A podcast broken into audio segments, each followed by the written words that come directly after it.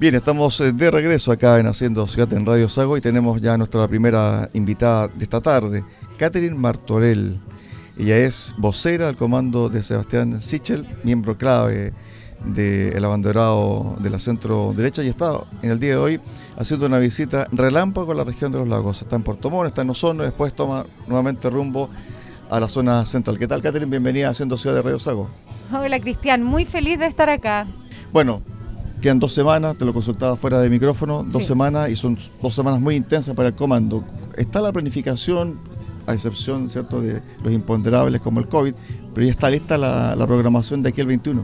Sí, ahora hubo, que ajustarla, ¿cierto? Por razones obvias. Eh, pero vamos a hacer un gran esfuerzo de despliegue territorial. Yo voy a tratar de recorrer la mayor cantidad de regiones también.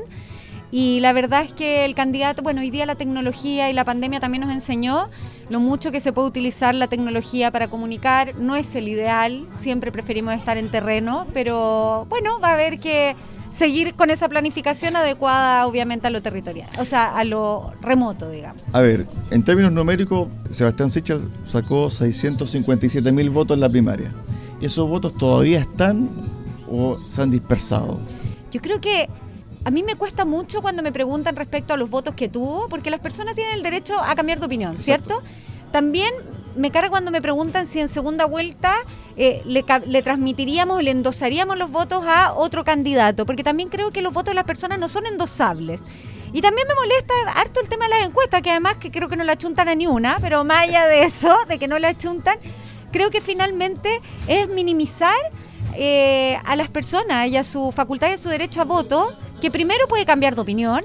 Y segundo, eh, creo que no todas las personas responden encuestas, que no todas y que hay muchas personas que hoy día están pensando qué es lo que van a hacer, qué van a decidir, eh, cuál es el, programa de gobierno. Recordemos que Gabriel Boric recién el lunes de esta semana dio a conocer su programa de gobierno. Entonces, hay mucho que conocer, mucho que estudiar, mucho que saber y creo que las personas la única encuesta válida es la del 21 de noviembre, en la urna. ¿Cuál fue la, autocrítica que hizo el comando, la gente cercana de Sebastián Sichel, tras pasar dos semanas, pero durísimas? ¿Cuál, fue el mea culpa? Bueno, hicimos varios. Yo creo que el más importante que lo dijo Sebastián y, y lo dijo públicamente fue el haberse dedicado mucho a la pelea política y no a lo que más nos importa, que es finalmente poder transmitir el programa de gobierno. Ahora, yo también creo que ahí hay algo un poco injusto, porque pasa mucho que lamentablemente, no tanto en regiones, y en esto quiero ser bien honesta, que finalmente los periodistas preguntan mucho más por la pelea política o muestran más tiempo de la pelea política, digo los medios, que del programa de gobierno. Y es más difícil mostrar el programa de gobierno y creo que eso debiese ser sumamente relevante para que las personas pudieran tomar la mejor decisión. Ahora, con respecto al tema de la coyuntura, ¿cierto? Mm. Hay situaciones que también golpean tangencialmente a Sebastián Sichel, porque siempre se lo emplaza. El gobierno hizo tal cosa, usted fue parte del gobierno. Eso ya está eh, pasado porque quedan dos semanas. Entonces, ¿cuáles son los temas que deberían estar en la palestra estos últimos 14 días?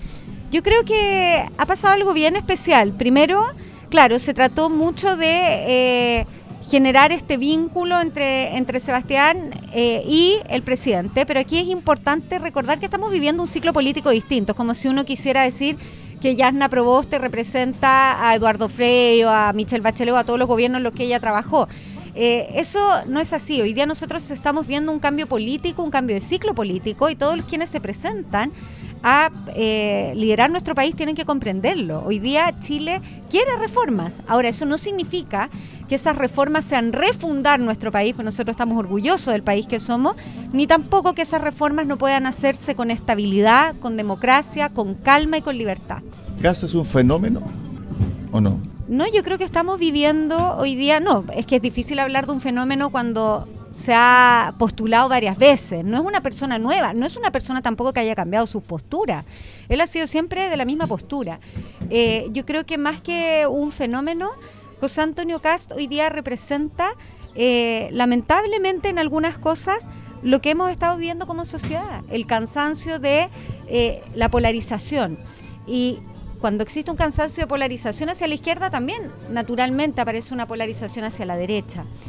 Yo creo que hoy día lo que necesitamos es reencontrarnos mucho más y recordar que somos mucho más las personas de centro derecha o de centro o los independientes que queremos el país en el que vivimos y que lo que queremos construir es los cambios que se necesitan, pero con estabilidad. Ahora, cuando hay crisis, y usted bien lo sabe, la gente busca líderes, busca personas que digan, este es el camino. Quizás su discurso, uno puede estar a favor o en contra de alguna postura, pero su discurso es de alguien que está seguro en lo que dice y en lo que quiere hacer. Quizás eso engancha a la gente, ¿no? En momentos de crisis. Yo creo que él, eh, él tiene primero una capacidad muy importante que no la ha mostrado solamente ahora, siempre, eh, de transmitir de transmitir eh, sus pensamientos, sus opiniones de manera muy concreta. Ahora, uno las puede compartir o no, pero sí tiene esa habilidad y por cierto que hoy día la ciudadanía espera también eso. Ahora, cuando uno lo que busca es conquistar mayorías y no solamente a ciertos grupos y generar acuerdos y transformaciones, bueno, tiene que tener la capacidad de no solamente tener una opinión eh, firme respecto a su propia, a, un solo tema, sino que eh, ser capaz de convocar, ¿no? de convocar a los demás y de ir generando la construcción de un proyecto político en conjunto, con, con otras visiones en el fondo. Hay un tema en campaña que tiene que ver con la seguridad, que ha sido tema recurrente desde los 90 hasta el día de hoy, pero aquí tenemos una una inseguridad no solamente de la, del delito del día a día, del común y corriente, sino que ya es un delito mucho más sofisticado que tiene que ver con el narcotráfico. Eh, vemos como ciertos grupos en la Araucanía, en la región del Biobío, ¿cierto? han tomado una bandera de lucha que no les pertenece y la han usado para realizar actos violentos. Pucha, le agradezco que la pregunta la haga también. Ahora, ¿Ah? con respecto a eso mismo, desde el 11 de marzo del 2022 viene otra administración pero ese problema va a seguir. Sí, claro. ¿De qué forma lo va a afrontar Sebastián Sichel si es que asume el 11 de marzo del 2022? Bueno, primero, respecto a la delincuencia grave, crimen organizado, que es lo que usted me plantea, ¿cierto? De estas estos eh, grupos que además quieren tomar una bandera que no les corresponde, que no es de ellos, que es la reivindicación o incluso las legítimas demandas del pueblo mapuche. Con eso, mucha fuerza. ¿Por qué? Porque no podemos permitir que el territorio sea tomado por ningún crimen organizado, ni narcotráfico, ni ningún tipo de asociación ilícita que lo que busque, ya sea incluso terrorismo, sea prohibir que las personas circulen libremente y generar terror. Eso no puede ocurrir, no puede ocurrir ni en el sur, ni en el norte, ni en el centro de nuestro país. Porque si no, cuando nosotros no tenemos la suficiente mano dura contra eso, no estamos validando lo más importante, la esencia de lo que significa gobernar, que es el Estado de Derecho y lo que significa el Estado. Eso por un lado. Ahora, creo que es muy importante también, al mismo tiempo, avanzar, sobre todo en la región de la Araucanía, por ejemplo, donde el, el problema de crecimiento económico es gravísimo, a avanzar en generar emprendimiento avanzar también en las legítimas eh, demandas de los pueblos originarios, pero eso no tiene nada que ver con lo que nos quieren hacer creer, que es literalmente o terrorismo, o crimen organizado, o narcotráfico. ¿Usted estaría dispuesta en un eventual gobierno de Sebastián Sichel, si que usted fuera, por ejemplo, ministra del Interior, recomendarle que decretara estado de sitio? Absolutamente, sí. ¿Usted cree que este gobierno se demoró en tomar esta medida de estado de excepción por emergencia? Sí, lo creo. ¿Se conversó en algún momento? Sí, cuando fui subsecretaria lo planteé, no se escuchó y creo que hoy día se toma la decisión tarde. Ahora, cuando uno ve el país actualmente y recorre muchas ciudades, ve los centros de cada urbe sucios, rayados, con gente que se va muy temprano a su, a su hogar, con un grado de inseguridad por estas protestas violentas. ¿Qué le puede decir a la gente? ¿Qué le puede decir? Esto se va a acabar en, tal día, esto se va a acabar el próximo año. Yo creo que aquí hay algo que es súper importante y gracias por darme este espacio, Cristian, para decirlo. Una cosa es el discurso y la fortaleza con la que yo puedo transmitir un discurso. Decir, esto yo no lo voy a tolerar. Todo el mundo quiere escuchar que uno no lo va a tolerar.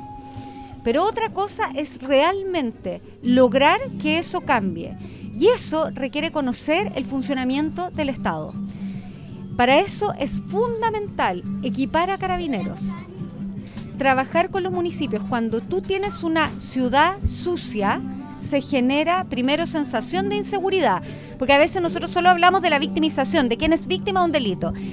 el miedo es tan importante como medición en materia de delincuencia o prevención del delito que el delito en sí mismo. El vivir con miedo es terrible, ¿cierto? Entonces, es muy importante trabajar con los alcaldes, generar iluminación, generar limpieza de los barrios, intervenir los barrios que incluso son más críticos y a las policías darle verdaderas herramientas. Hoy día necesitamos, primero, el reconocimiento a los carabineros, que es fundamental. Hoy día en Chile, si tú escupes a un carabinero, y perdóname lo, eh, eh, el ejemplo que estoy dando, si no existe sanción de delito. Eso es una falta. Eso no puede ser tolerable en nuestra legislación. A la policía se le respeta, porque por algo esas personas juraron defender la patria con su vida.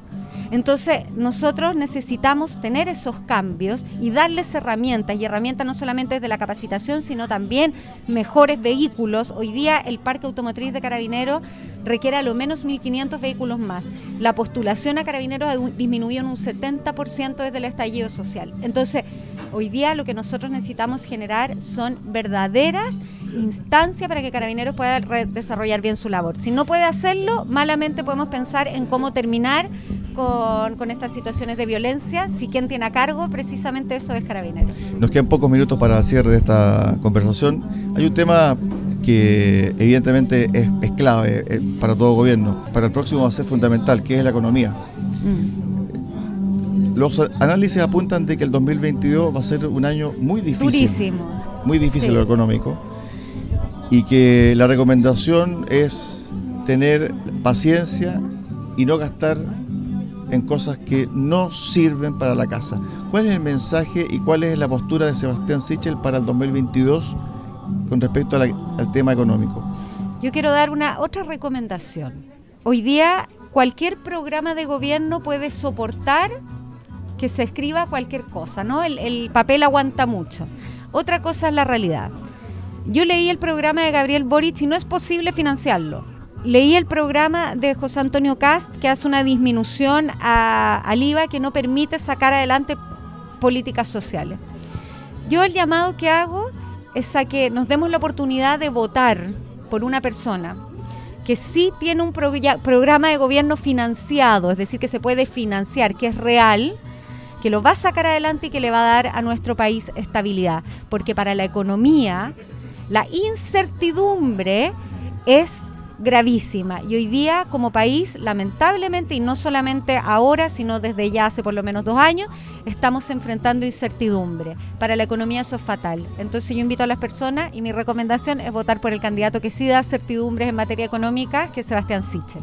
Gracias, Catherine. Muchas gracias. Estuvimos con Catherine Martorell, vocera al comando de Sebastián Sichel. Está ella acá en la región de los lagos y después de esta conversación se va, pero raudamente hasta Puerto Montt. Si usted escuchó música de fondo, es porque estamos en un local del pueblito de Milipuye que gentilmente nos acogió para esta entrevista. Gracias, Catherine. Buen viaje a Osorno. Muchas gracias y gracias por el espacio y un gran saludo a todos quienes nos estaban escuchando. Usted, amigo editor, sigue en compañía de la radio. Ya viene el corte de publicidad y al regreso el panel de candidatos al Parlamento 2021 acá en Haciendo Ciudad, en Radio Sago.